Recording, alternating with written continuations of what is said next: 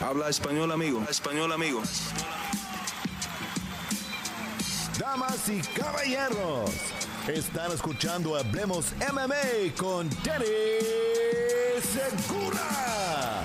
Por primera vez en la historia veremos al mejor boxeador del peso pesado enfrentarse con probablemente el mejor peso pesado del mundo de las artes marciales mixtas, el campeón lineal de las artes marciales mixtas. Lo veremos este sábado en lo que va a ser una pelea gigante, literalmente, entre Tyson Fury y Francis Ngannou. Y no, no son las artes marciales mixtas, es Hablemos Boxeo por esta edición eh, de Fury contra Ngannou. Y bueno, acompañándome aquí para hablar de esta gran pelea que se va a dar este fin de semana en Arabia Saudita. Me está acompañando aquí Eduardo el Vikingo Martel, un experto en el mundo de las artes marciales mixtas y también del boxeo. Entonces, eh, aquí acompañándome eh, la momia, como le digo yo. Eh, Vikingo, ¿cómo estás, brother? ¿Cómo te va? Bienvenido de vuelta. Oye, las momias también hablan, ¿no? Es la, conclusión que sacamos aquí.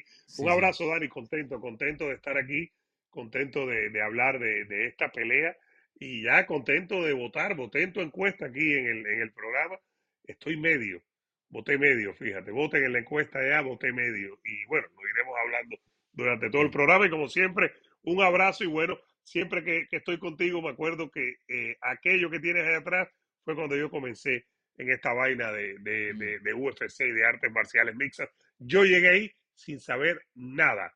Ahora sé un poquitico más de nada afuera, pero ahí sí llegué, te lo digo, sinceramente sin saber nada de nada, Dani Segura. Sí. Y, oye, eh, eh, esto es una pelea de boxeo involucrando un nombre gigante en el mundo de las artes marciales mixtas.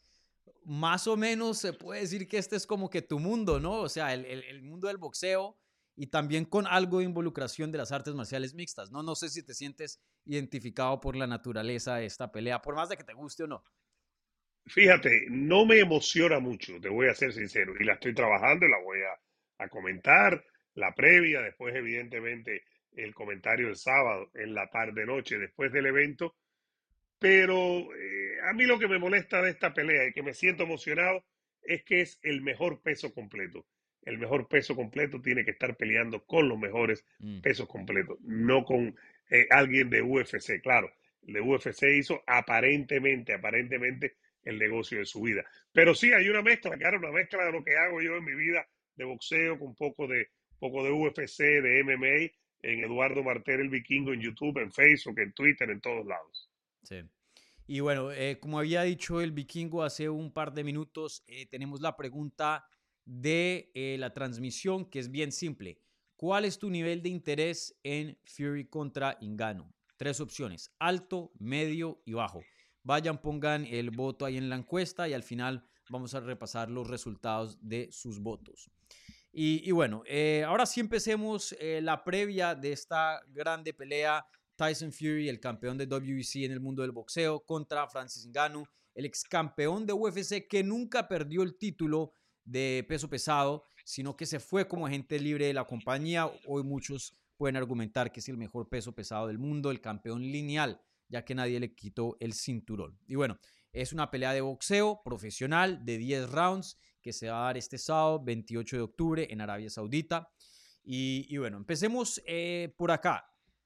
Nosotros habíamos hablado de esta pelea más o menos especulando si se iba a dar o no y bueno, las opciones. Eh, no sé si te acuerdas que hicimos un video al principio de este año cuando se rumoraba que y se iba a pasar eh, Francis Ngannou al mundo del boxeo y hablábamos de cuál sería el oponente ideal, cuál sería el oponente más factible y, muchos escenarios.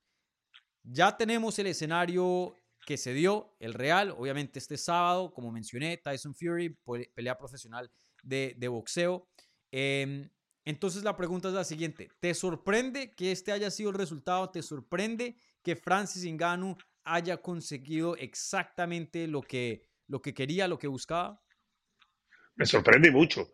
Yo hubiera esperado tal vez Deontay Wilder, que no tiene título y pega mucho y está disponible, pero me sorprende que el que en teoría es el mejor peso pesado del planeta, que para mí ha dejado de serlo porque no pelea con los mejores, aunque después de este combate Fury parece que está firmado, que ayer el promotor de Fury dijo que no, debería pelear con Usyk, Alexander Usyk, el ucraniano que tiene los otros tres títulos del peso pesado en boxeo. Me sorprende y mucho, porque no, no lo esperaba que este peso pesado como Fury fuera a pelear con alguien de UFC y que tuviera un interés económico brutal, porque evidentemente aquí estamos hablando de decenas de millones de dólares.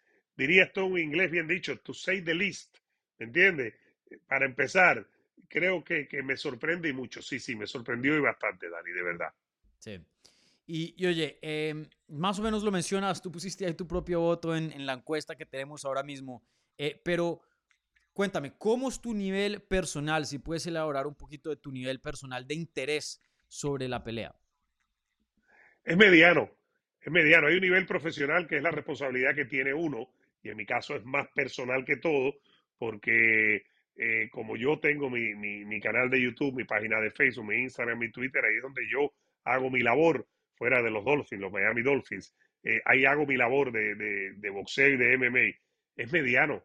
Yo lo cubro por un tema profesional, pero no me llama la atención boxísticamente. Si bien el antecedente, el precedente es Mayweather-McGregor del 2017, vimos cómo terminó, pero eran diferentes figuras, era algo fuera de lo normal.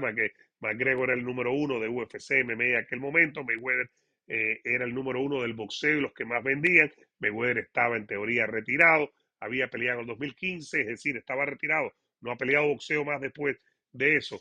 Pero aquí el nivel es medio porque es que yo no le veo sentido a que Fury, mejor peso pesado del planeta, en teoría, y uno de los 5 o 10 mejores boxeadores, sin duda alguna, tenga que estar enfrentándose a, a Francis Engano con todo y que el Consejo Mundial de Boxeo va a estar ahí, mi amigo Mauricio Suleimán tiene su, su cinturón, va a estar cobrando por él, lo está presentando, pero es mediano por eso. Lo voy a cubrir por el tema profesional, pero no estoy intrigado, no estoy que me paro y te llamo y te digo, Dani, ¿estás listo? ¿Te imaginas qué clase de pelea?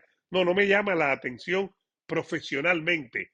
Eh, me llamaría la atención si el sábado viene eh, Francis y noquea a Fury. Ahí sí va a ser una locura. Vaya, ojalá y pase vendría de maravilla para la noticia, pero no me emociona porque tenemos al mejor peso pesado del planeta no peleando con el otro que es Usyk.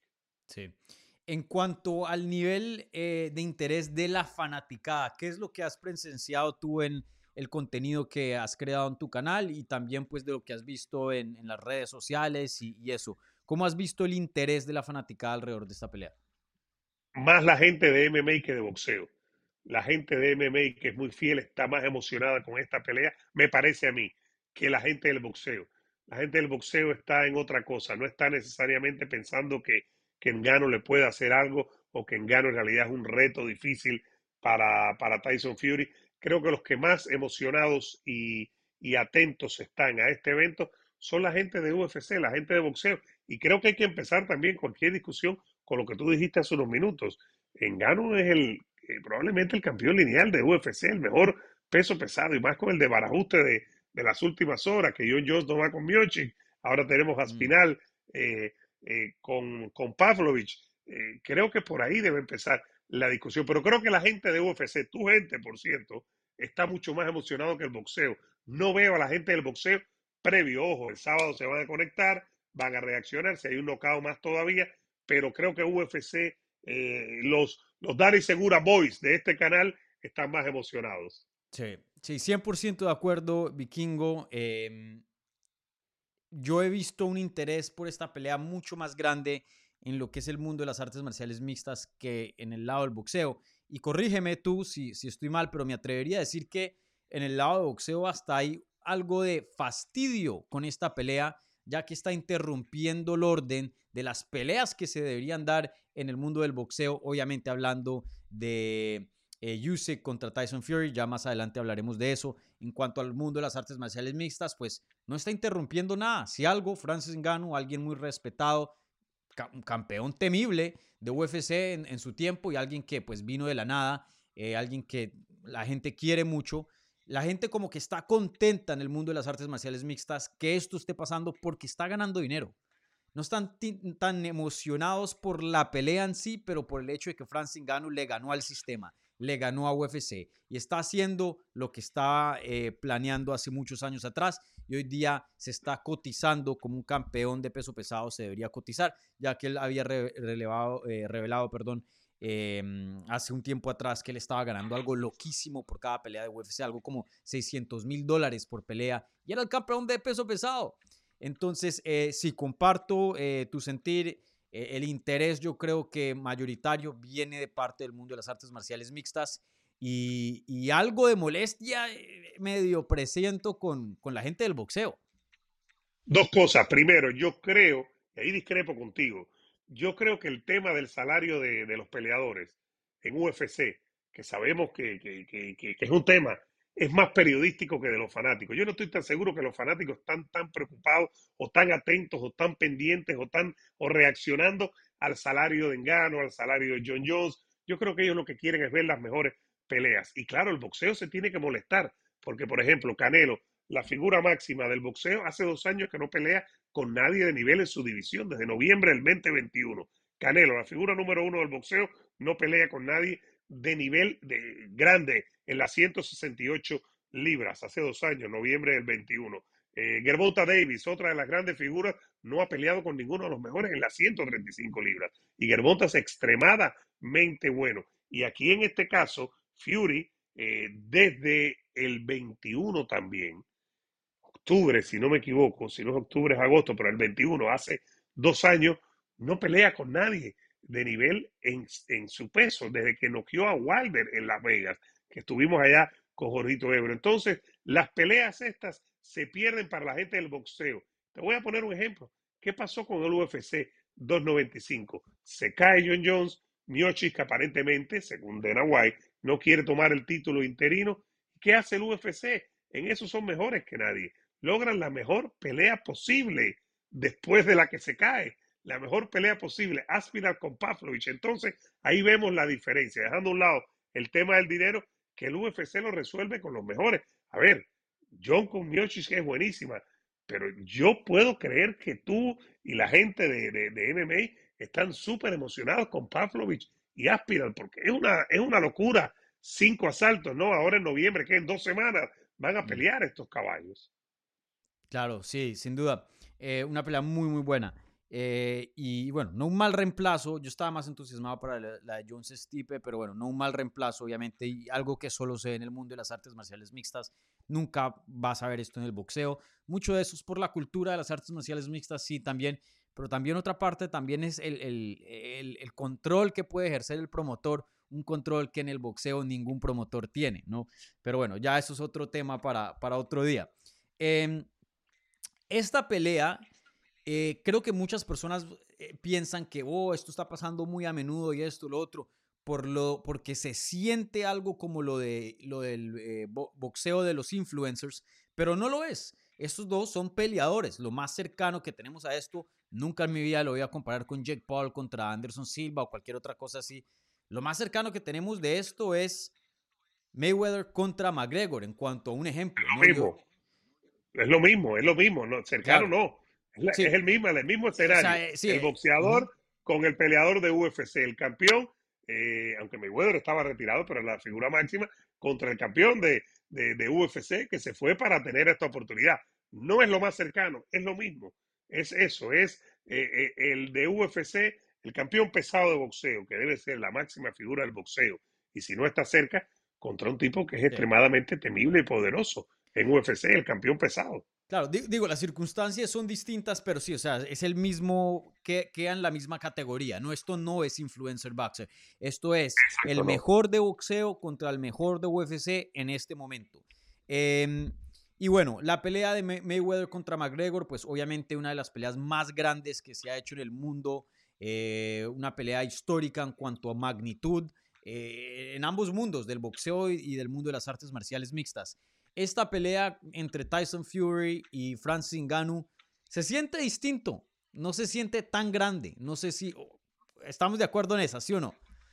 Eh, ¿Por qué? ¿Por qué dirías que no hay el mismo sabor? Yo sé que Mayweather es especial, yo sé que McGregor es especial, pero estamos hablando de los pesos pesados, estamos hablando de Tyson Fury, estamos hablando de Francis Ngannou. el peso pesado también debería traer su propio, su propio peso, ¿no? A ver, sí, más de 200 libras, ¿no? Trae su propio peso. Yo creo que lo primero es que ninguno de los dos son ni, ni Mayweather ni McGregor. Eso queda claro, ni Mayweather ni McGregor.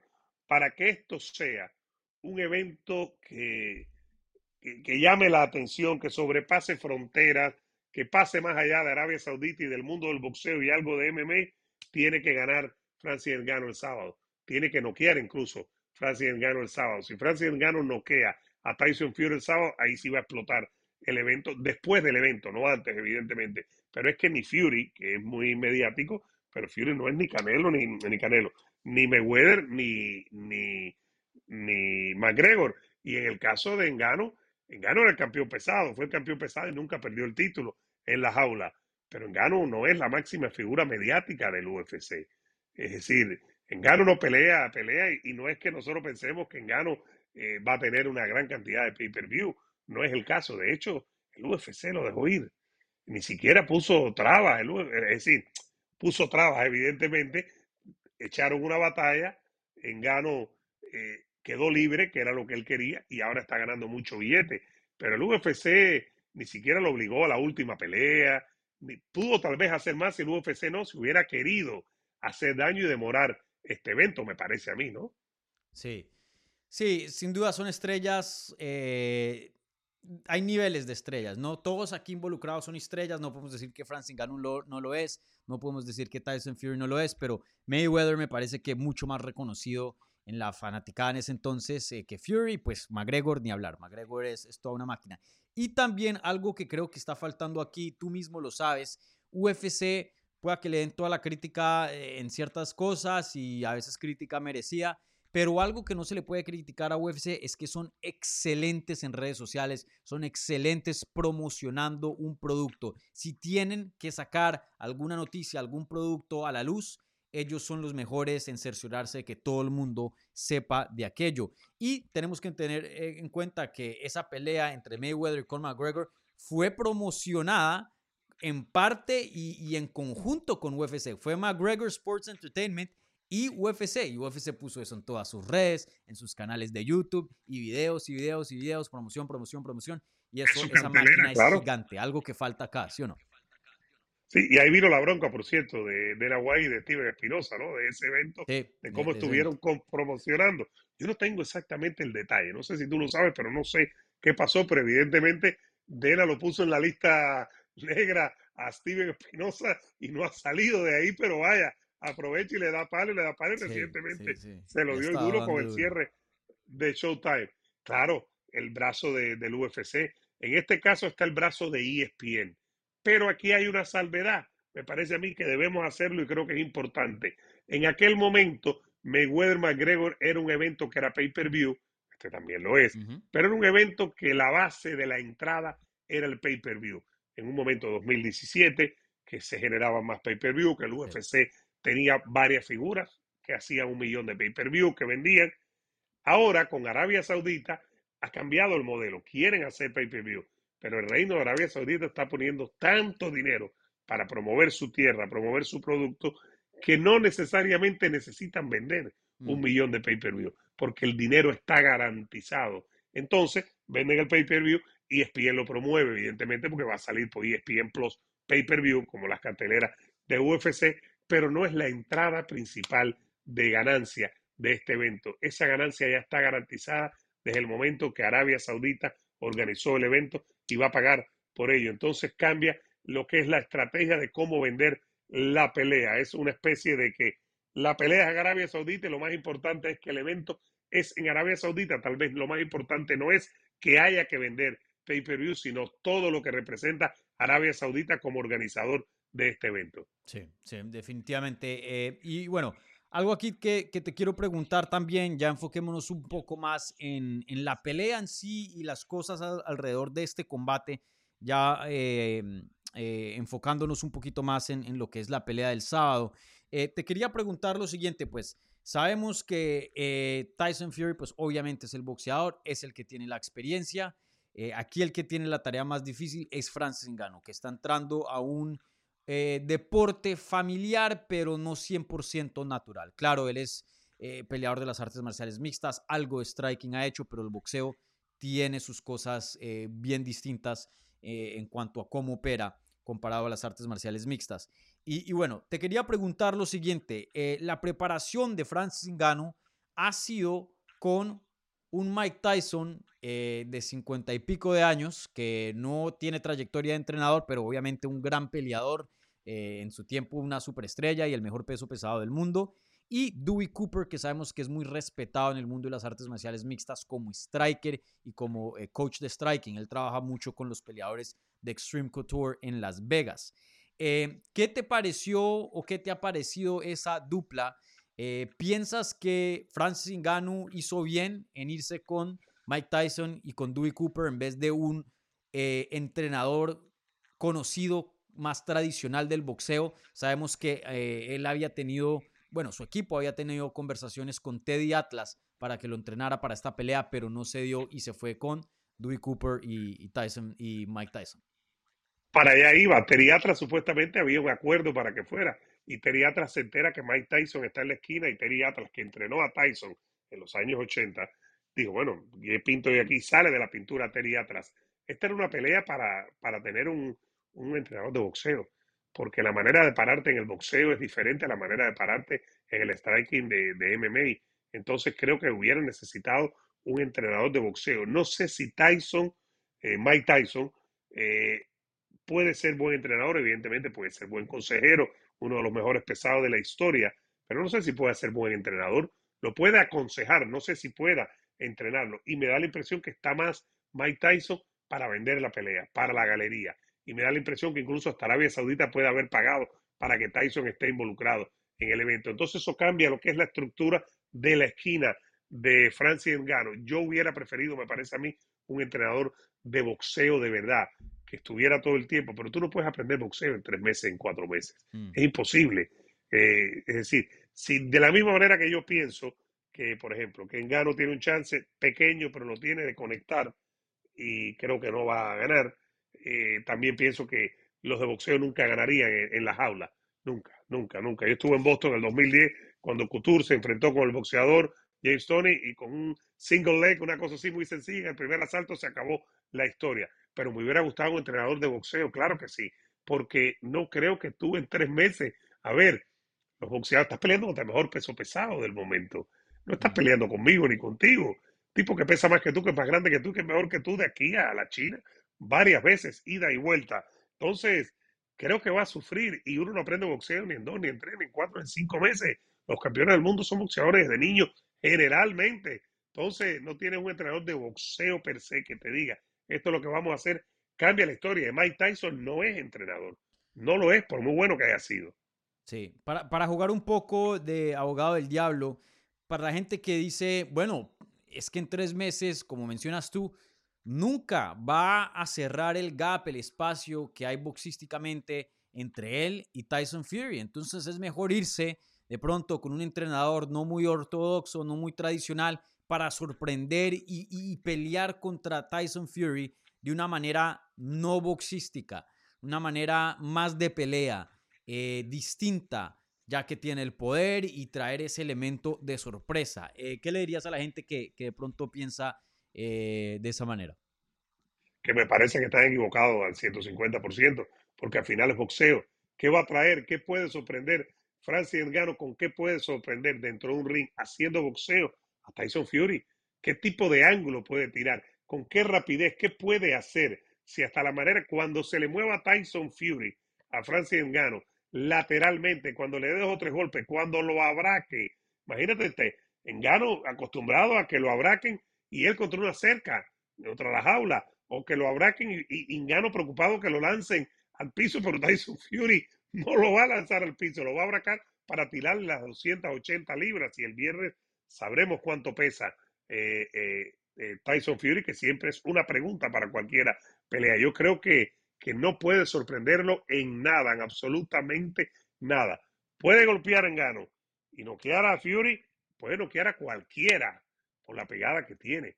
Wilder tres veces se enfrentó, lo tumbó en el 12 en la primera pelea y por, poco lo liquida, no lo liquidó En la segunda no hizo nada. En la tercera lo tumbó, creo que fue dos, tres veces y se recuperó el inglés, el Gypsy King, y vino y noqueó. Terminó noqueando. Es decir, creo que hay que poner esto en perspectiva y yo no veo ninguna sorpresa en una estrategia de MMA. A ver, el sábado, ¿no? Claro. Eh, y, bueno, esta pelea, pues em, muchas personas están descartando la idea de que Francis Ngannou la pueda ganar. Pero hace poco el mismo Teddy Atlas, que estaba supuesto a trabajar con, con Francis Ngannou, pero no se dio, dijo que sí, aquí debería ganar el boxeador, pero no sé, dijo, no sé. Y tuvo ahí una pausa que creo que causó nuevas dudas en muchas personas, ya que pues obviamente él conoce mucho del boxeo y estaba diciendo pues eh, no es que es un influencer, él es un peleador de artes marciales mixtas, entonces tiene mentalidad de peleador, es duro, es durable, sabe que cuando la pelea se pone dura, qué esperar, tiene ese aguante de peleador, por más de que no sea boxeador, tiene un poder increíble. Eh, puede traer ese elemento de sorpresa, ya que sus puños son no tradicionales no está, que son difíciles para entrenar, ¿no?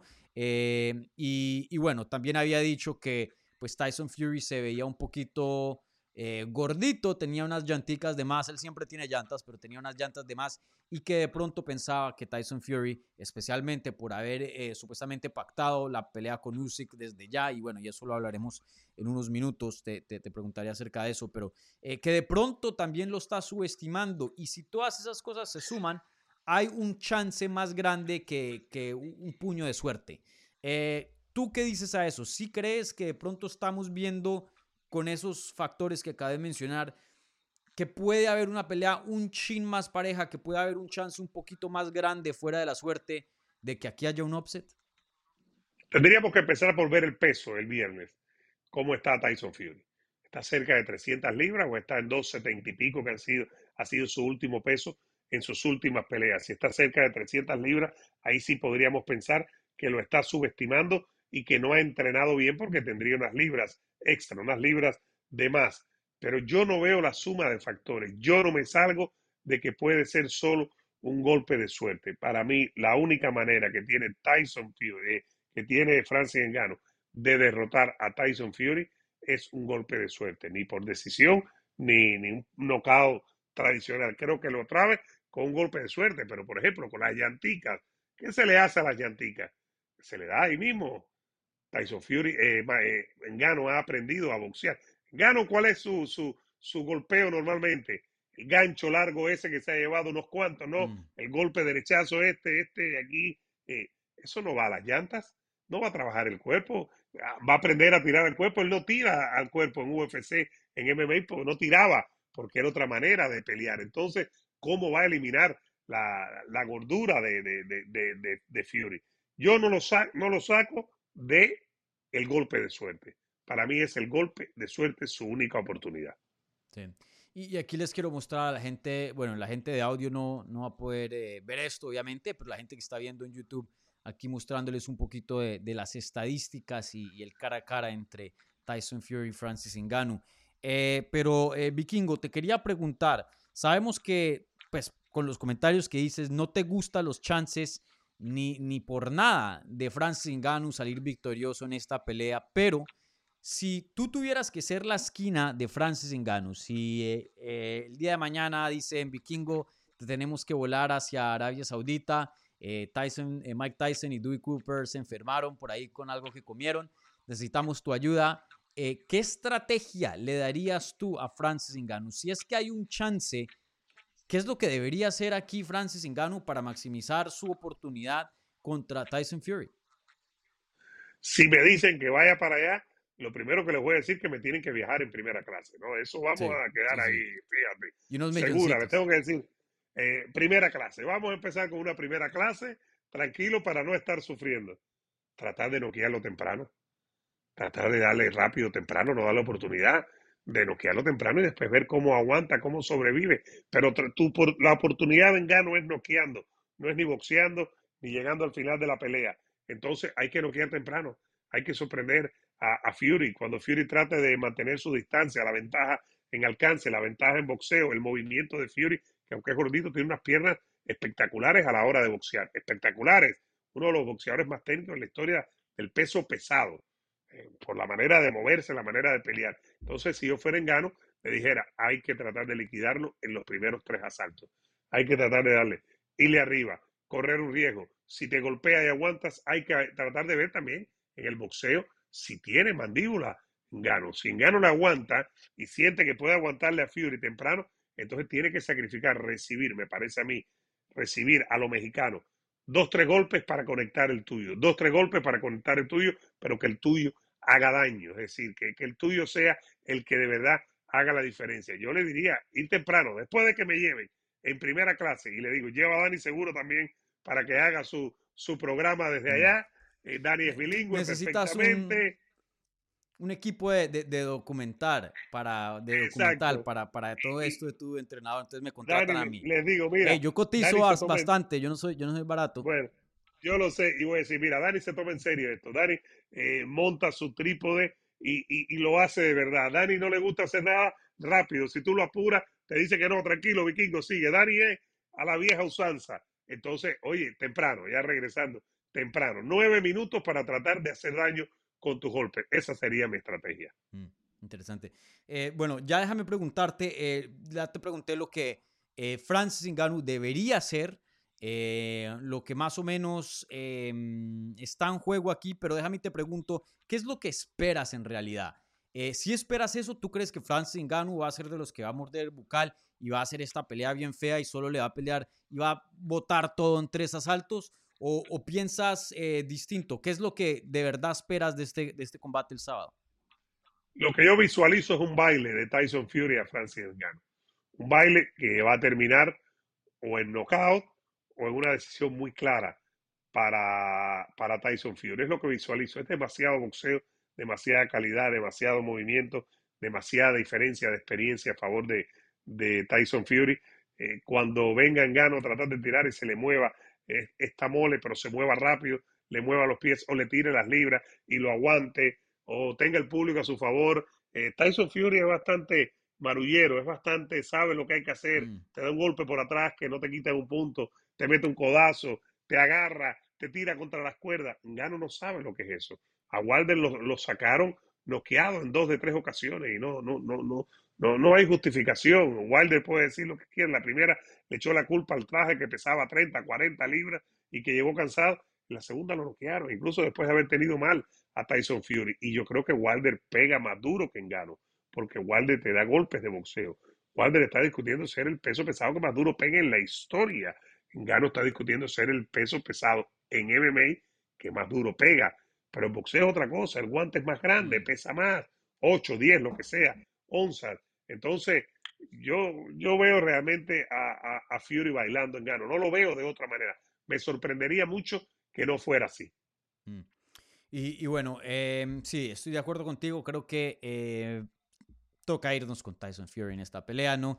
Y, yo tengo el temor de que Francis Engano no le va a pelear como le debería pelear, como mencionas tú, que creo que esos eh, lo que le abre la oportunidad, la ventana más grande de conseguir una finalización relativamente temprano, si es que la, puede conseguir, porque ya por sí, como mencionas, pues Tyson Fury tiene una quijada fenomenal, eh, ya comprobado, eh, pero a mí me da la sensación que lo va a intentar boxear, no sé, no sé. Y ahí es cuando veo que va a haber cero chance, porque boxeando intentando pelear a distancia con Tyson Fury. No creo que le vaya muy bien, pero veremos. Ojalá que no y sea un espectáculo y, sea lo que promete hacer, un, show, esta pelea y sea algo emocionante. Eh, déjame te pregunto esto, ya eh, intentemos imaginarnos un poquito de, qué es lo que puede pasar a futuro. Eh, empecemos con lo más probable. Si Francis Ngannou pierde, eh, ¿Qué crees que le va a pasar a, esta, este tipo de peleas entre boxeador y un hombre grande de UFC? ¿Crees que ya después de esto se desinfla el interés o crees que esto va a existir siempre que hayan dos peleadores con bastante fama? Más que dos peleadores, siempre que haya dinero dispuesto a pagarlo. Mm. Como en este caso, no pudieron hacerlo de la manera tradicional, como te decía hace un rato, lo están haciendo con un gran patrocinio de Arabia Saudita. Eh, mucho dinero de por medio independientemente de resultados. Yo pienso que esto no va a morir de ninguna manera, sino va a morir el, boxeo de los influencers, de los ex MMA, eh, ya sea de exhibición o de otra manera, eh, cómo va a, morir esto que sea un campeón de boxeo contra alguien de UFC que también fue campeón que no perdió su corona en el octágono. No, yo creo que esto se va a mantener y se va a mantener por un buen rato porque la gente paga por verlo, porque hay dinero dispuesto a hacer estos eventos. Y mientras esos dos factores eh, se conjuguen, eh, se va a seguir viendo este tipo de eventos. Sí. Y, oye, y déjame y te pregunto esto también. Eh, si llega a perder Francis Ngannou, ¿qué tanto crees que, que le da un golpe a su legado? ¿Qué tanto crees que hiere su legado? Eh, ¿Crees que algo le quita? Porque hoy día, pues, la conversación es quién es el mejor peso pesado de las artes marciales mixtas, John Jones o Ngannou. No sabemos, nunca pelearon. Los dos, eh, uno acabó de ser campeón de UFC, el otro es campeón de UFC. ¿Tú crees que la percepción de Francis Ngannou va a bajar si llega a perder acá? No, o, o, de momento alguien te sorprende y te dice el que gane entre Aspiral y Pavlovich es el mejor. Tú no sabes, eso también te mm. lo pueden decir. Va a haber algún que otro argumento. No creo que le, que le vaya a afectar en nada, porque tú dijiste algo temprano que es muy importante. Francis Ngannou no perdió el título en el octágono. Francis Ngannou perdió el título en la, en la, mesa de firmar contrato. Entonces a Francis Ngannou nadie le ha quitado el título pesado del UFC hay quien piensa incluso que Francis Ngannou le puede, le puede y le debe ganar a John Jones, que sigue siendo el mejor. Yo no creo que le afecte nada. Claro, hay que ver qué es lo que pasa.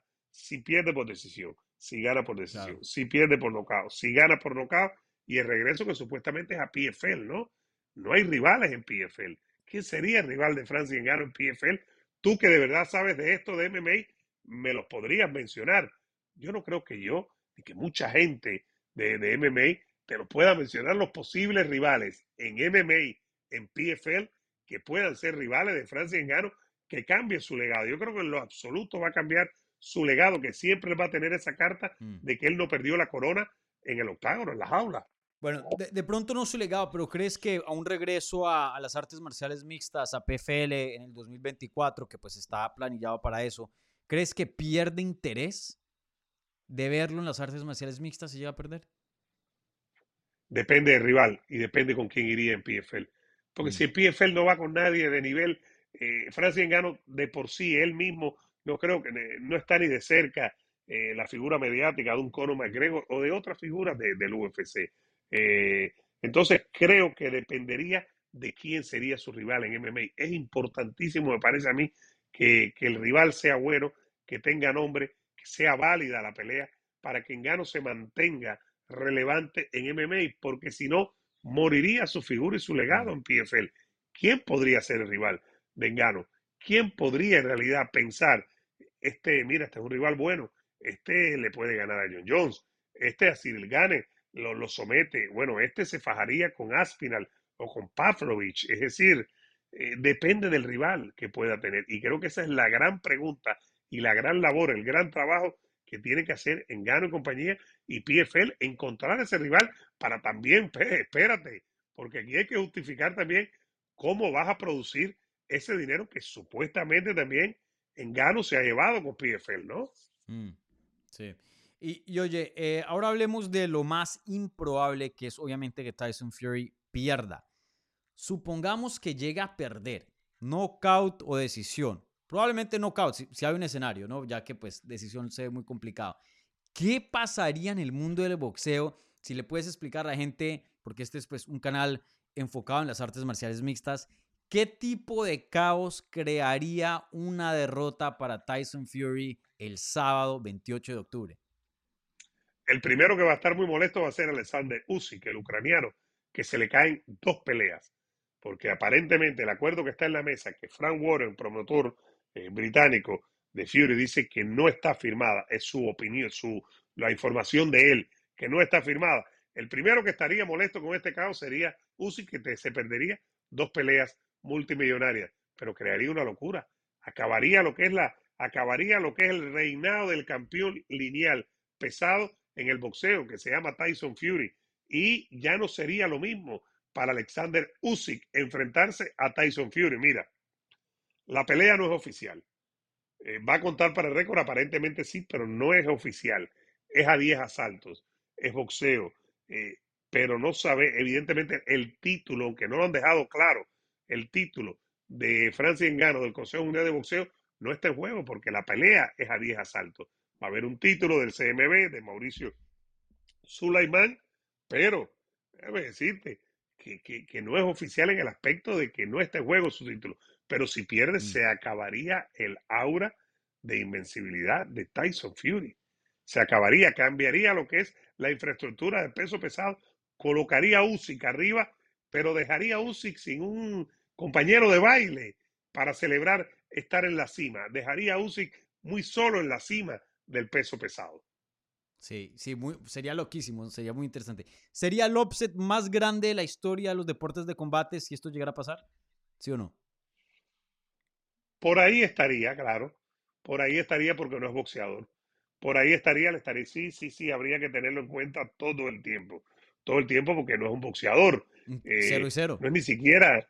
Eh, sería, exacto, no es boxeador, por mucho que diga que llegó a Francia y se puso a entrenar hasta que se encontró con Fernán López y Fernán López le dijo, oye, ven para mi gimnasio y vamos a hacer MMA, que tú eres bueno para MMA, mire ese físico y cambió la cosa. Pero sí, tendría que estar en la historia. Creo que sería hasta más grande que cuando Buster Douglas le gana a Mike Tyson por allá por el principio de los 90 en Japón. Habría que buscar las grandes sorpresas de la historia del boxeo. Esta tendría que ser una del top 5 sin duda alguna. Y si por casualidad, por casualidad, te lo digo en mayúscula, por casualidad, las dos palabras en mayúscula, es un knockout de Fury, recoge y vamos. El, el sábado tienes que hacer aquí un live de, dos horas, déjame decirte. Así que ve preparando limón, eh, vodka, cascarilla, poco de miel, eh, ese tipo de productos. Eh, ve preparándolo y tenlos listos para el sábado. Sí, sí, voy a tener un kit de emergencia por si pasa el offset ahí, ahí listo. oye, y, déjame te pregunto esto, yo sé que nos queda poco tiempo, em, pero esa pelea con Yusek no es oficial, ¿cierto? No, no hay nada firmado por ahora. Mira, la, percepción que había en la prensa era que sí estaba firmada, pero Frank Warren, que es el promotor británico de Tyson Fury, que trabaja con Torbank, Bob y con ESPN eh, como copromotores de Fury, dijo esta semana textualmente, yo quisiera decirle que está firmada la pelea con Usyk, pero no lo está. Entonces, evidentemente, no está firmada. Nadie ha salido para decir, oye, Warren, no digas mentira, aquí está la prueba, esto sí está mm. firmado. No, él dijo, yo quisiera decir que la pelea está firmada, pero no está firmada. Lo que salió hace varios días era que estaba firmada y que había una revancha sí o sí, que los dos tenían ese derecho, es decir, eran dos peleas seguidas. Eh, no está firmada. Entonces no sabemos, incluso si gana Fury como se espera, no sabemos si Fury, que dice ahora que va a estar que le quedan 10 peleas y que es un genio, no sabemos si Fury va a querer seguir peleando, ¿no? Y, esa es mi siguiente pregunta. ¿Crees que esa pelea con Yusek se va a dar o solo es, solo es una manera de promocionar esta pelea con Ingano? Porque ahora, ah, bueno, está haciendo la pelea con eh, ese peleador de artes marciales mixtas. Volveré a ver a Tyson Fury cuando pelee con Usyk, pero ahora que menciona a Usyk, de pronto la gente quiere ver, uy, quiero ver cómo se ve Tyson Fury antes de que pelee con Usyk. ¿Crees que es una, una herramienta de promocionar este combate o esa pelea con Usyk finalmente sí se va a dar? Uno pensa, yo pensaría que sí, que se va a dar, pero aquí hay un factor que es muy importante. Eh, supuestamente han estado negociando, llegaron a un acuerdo, se echó para atrás Fury, pidió más dinero en la revancha, 70-30, incluso si perdía la primera pelea. Usyk le dijo, no, no, no, no, 70-30 la primera, pero en la revancha si te gano, cambia la, cambia la, las condiciones porque yo soy el campeón y te gané. Hay un factor, es el factor británico, y ese factor se llama Anthony Joshua. Joshua y Fury es una pelea masiva, brutal, grande en el Reino Unido y en el Medio Oriente, Arabia Saudita, Qatar, Dubái, Abu Dhabi, donde quiera que sea. Entonces, creo que lo que único podría evitarlo, una pelea de Fury con Usyk, es que de momento aparezca Joshua aparezca Eddie Hare, haga una compromoción con eh, Frank Warren y diga, ¿sabes qué? Mira lo que tengo aquí. Arabia Saudita nos está dando 50 millones a cada una, a cada uno. Y ahí cambiaría todo. Mauricio Sulaimán, a quien yo conozco personalmente y, lo aprecio, hemos tenido diferencias de opinión, pero lo respeto y hablamos en el programa con él.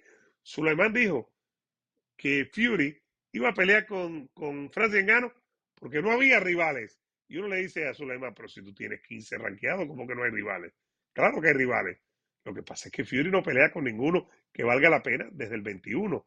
Todo puede cambiar en el boxeo. Si de momento gana y viene y, el rey de, de, Arabia Saudita, él dice, dice, el jeque dice, oye, aquí tengo 100 millones, 50 para cada uno, tráeme a los dos británicos, porque además me interesa mucho el mercado de, del Reino Unido, el mercado europeo.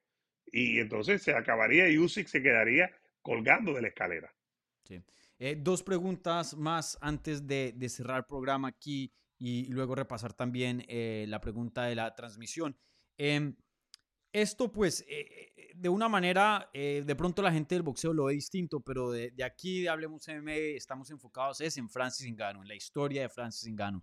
Y algo muy interesante que es parte de esta pelea es la historia del cómo le ganó al sistema, a la máquina de UFC, terminando su contrato y saliendo como campeón. Nunca eso había pasado en la historia de que un campeón de UFC se fuera de la compañía siendo campeón, terminara su contrato, ya que los contratos tienen ciertas cláusulas y, ciertas cosas que, que, por lo general no dejan que eso sea posible, pero Francis Ngannou encontró el huequito para irse de UFC y poder estar haciendo esta pelea con, con Tyson Fury. Eh, obviamente, pues una pelea con John Jones entre Ngannou y John Jones hubiera sido gigante. Sabemos que UFC le está ofreciendo bastante dinero por esa pelea.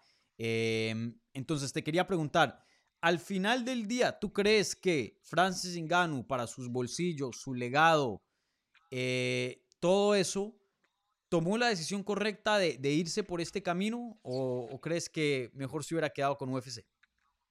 Si económicamente es como ellos nos hacen pensar, y aquí siempre hay dos versiones, la de Engano, la del UFC y la verdad. Son tres versiones siempre, porque el UFC no va a revelar los datos exactos del pago.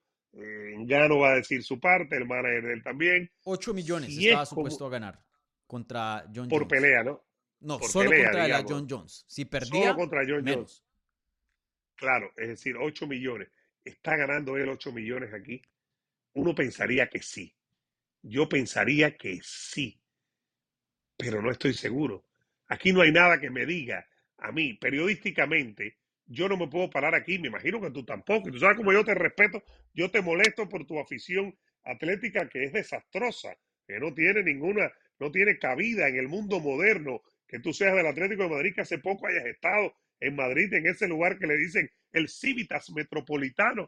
Ahí te vimos. No tiene cabida en la gente moderna como yo. Pero bueno, ya regresando, si él va a ganar lo que aparentemente está ganando, ganó. Si después con PFL va a ganar esa barbaridad, que yo no creo mucho eso que él dijo, que el rival, él se aseguró que el rival ganara 5 millones, yo no lo creo. Y Arabia Pero yo no lo creo. acabó de invertir en PFL.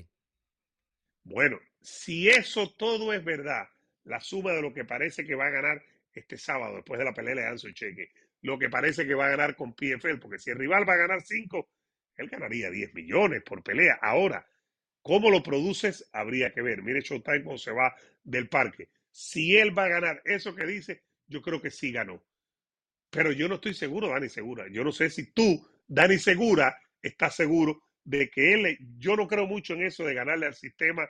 Esto es oferta y demanda y esta no es la primera vez que alguien se enfrenta a una compañía no creo que sea un hito, no creo que sea el hito de la agencia libre hace 40 años en Europa, que con un jugador belga, Bosman creo que se llamaba, eh, comenzó la agencia libre, ni que es el hito de la agencia libre de la NFL. No me parece, porque no he visto los resultados. ¿Puede ser un hito? Sí. ¿Pienso que lo es? No lo sé, porque no he visto los resultados. Y habría que ver, después que él lo lograra, si van a seguir sus pasos otros peleadores. Porque esa es la otra pregunta, si otros peleadores lo van a hacer. No, pero los contratos, eso sí no hay debate, que los contratos de UFC eh, restringen bastante. Eh, y, por eso no vemos muchos peleadores, muchos campeones volverse agentes libres. Canelo de hace poco terminó, que fue con Dazón, ¿no? Porque tenía dos peleas y luego puede pasar a otro eh, y cotizarse aún más. Un campeón de UFC usualmente se queda ahí, ¿no? Rara vez lo vemos salir, a menos de que pierdan el título y ya estén bajo otro contrato. Eh, pero bueno, eh, yo creo que al fin del día Francis Ngannou es un ganador. Pase lo que pase el sábado, ganó. Eh, se va a llevar un mundo de dinero, yo creo que mucho más de lo que le estaba ofreciendo UFC. Va a tener, tiene ese contrato con UFC que le da, con PFL que le da más libertad. Y, y, bueno, eso era lo que él quería, más libertad, más, más decir en su propia carrera. Y obviamente eso es lo que está obteniendo bajo estas circunstancias. Entonces, sin duda, pase, o sea, si se hubiera quedado con UFC o esto, Francis, Francis Ngannou es un ganador en la vida. Y tomó el riesgo, y eso es muy válido.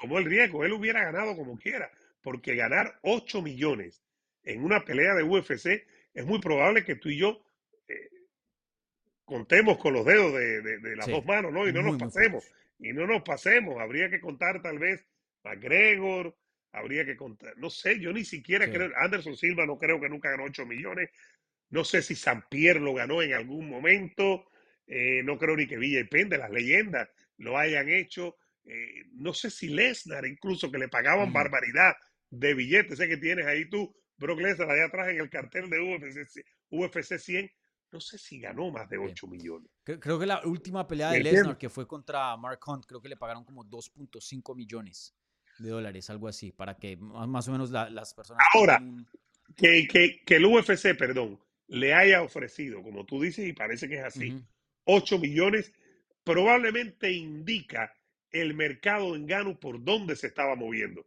Porque si UFC piensa que en Gano no va a ganar 8, le ofrece 6, le ofrece 5, como cualquier compañía.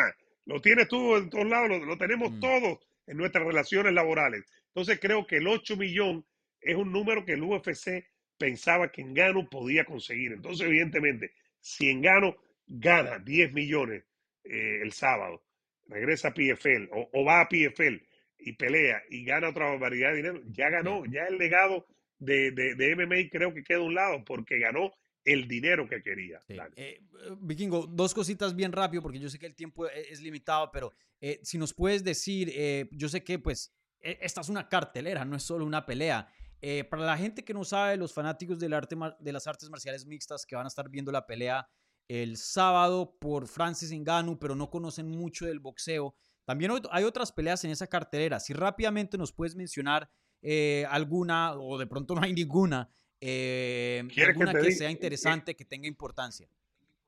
Fíjate que yo no creo que haya ninguna interesante. Y el otro día estaba hablando precisamente con Jorgito Ebro de ese tema y decíamos, oye, mira lo que están peleando. Joseph Parker, que fue noqueado hace poco por un peleador que acaba de ser noqueado por el peleador chino. Es decir, la cartelera es tan, tan, tan, tan, tan. Fury Gano. Mira, está Fabio Warley, está Joseph Parker, está Cole, está Magdumodov. Hay varios, pero no hay nadie de boxeo. En la última de Arabia Saudita, que estaba Jake Paul eh, con mm. Fury, el hermano, el medio hermano de este, estaba Badu Jack en otra pelea con eh, de peso crucero y termina ganando Badu Jack. Había algo de boxeo. En esta hay algo, pero nadie, nadie tiene idea. Lo que nos da eh, la razón en el sentido de que el billetal, billetal está con los dos de la pelea principal. Porque, mira, yo ni siquiera le he prestado atención a la cartelera, ni la he mirado. Ni mm. la, lo hablaba con Ebro el otro día, decía, Ebro, yo no la he mirado. Yo no he leído, no hay nada importante que me diga, este juego un título. Oye, por cierto, va a pelear fulano allá, no se ha hablado, pero va a pelear fulano. Eso ha desaparecido, o más que todo, eso no ha aparecido en, la cobertura de este evento, porque todo está concentrado en el evento principal.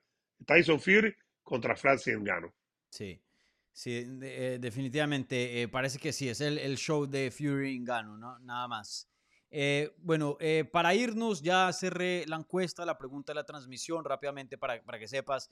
Eh, pues la pregunta era la siguiente, ¿no? ¿Cuál es tu nivel de interés en Fury contra Ingano? Habían tres opciones, medio, perdón, alto, medio o bajo. 67% de ustedes dijeron medio, tan solo el 16 alto y el otro, otro 16 en bajo. Eh, ¿Qué piensas de, de, sus resultados? ¿Más o menos concuerdas con... Yo voté medio, eh, concuerdo, porque es que Fury, sin su rival, es Fury. Fury después de Wilder tuvo peleas en el Reino Unido contra rivales británicos. Eh, y no fue una gran cosa que la gente enloqueció Mm. con Fury. Entonces, Fury como figura hay que buscar en la contrapartida. Y en el caso de Engano lo sacas de, de, de UFC, de MMA, y entonces pierde mucho valor para la gente lo que quiere ver. Entonces, por eso creo que el nivel es medio. Eh, también le puede hacer daño la confusión que tú decías temprano, lo que pasó con Logan Paul hace unos días, ¿no? El, el ridículo, aquel brutal de todo el evento, eh, lo que pasó que estaba el Tommy Fury en el coestelar y el papá eh, Fury, el, el senior, haciendo unas payasadas horri horribles durante toda la cobertura. Aparentemente aquí no lo han dejado hacer tantas payasadas, pero lo ha intentado. Entonces la gente puede tener pensando, no, este es otro Logan Paul eh, Mm. contra Ennis, y no es así. Tú lo dijiste temprano, no es así, pero la gente puede tener esa percepción y Bueno, puede sí. quitarle atención al evento, ¿no? Claro, sí, sí.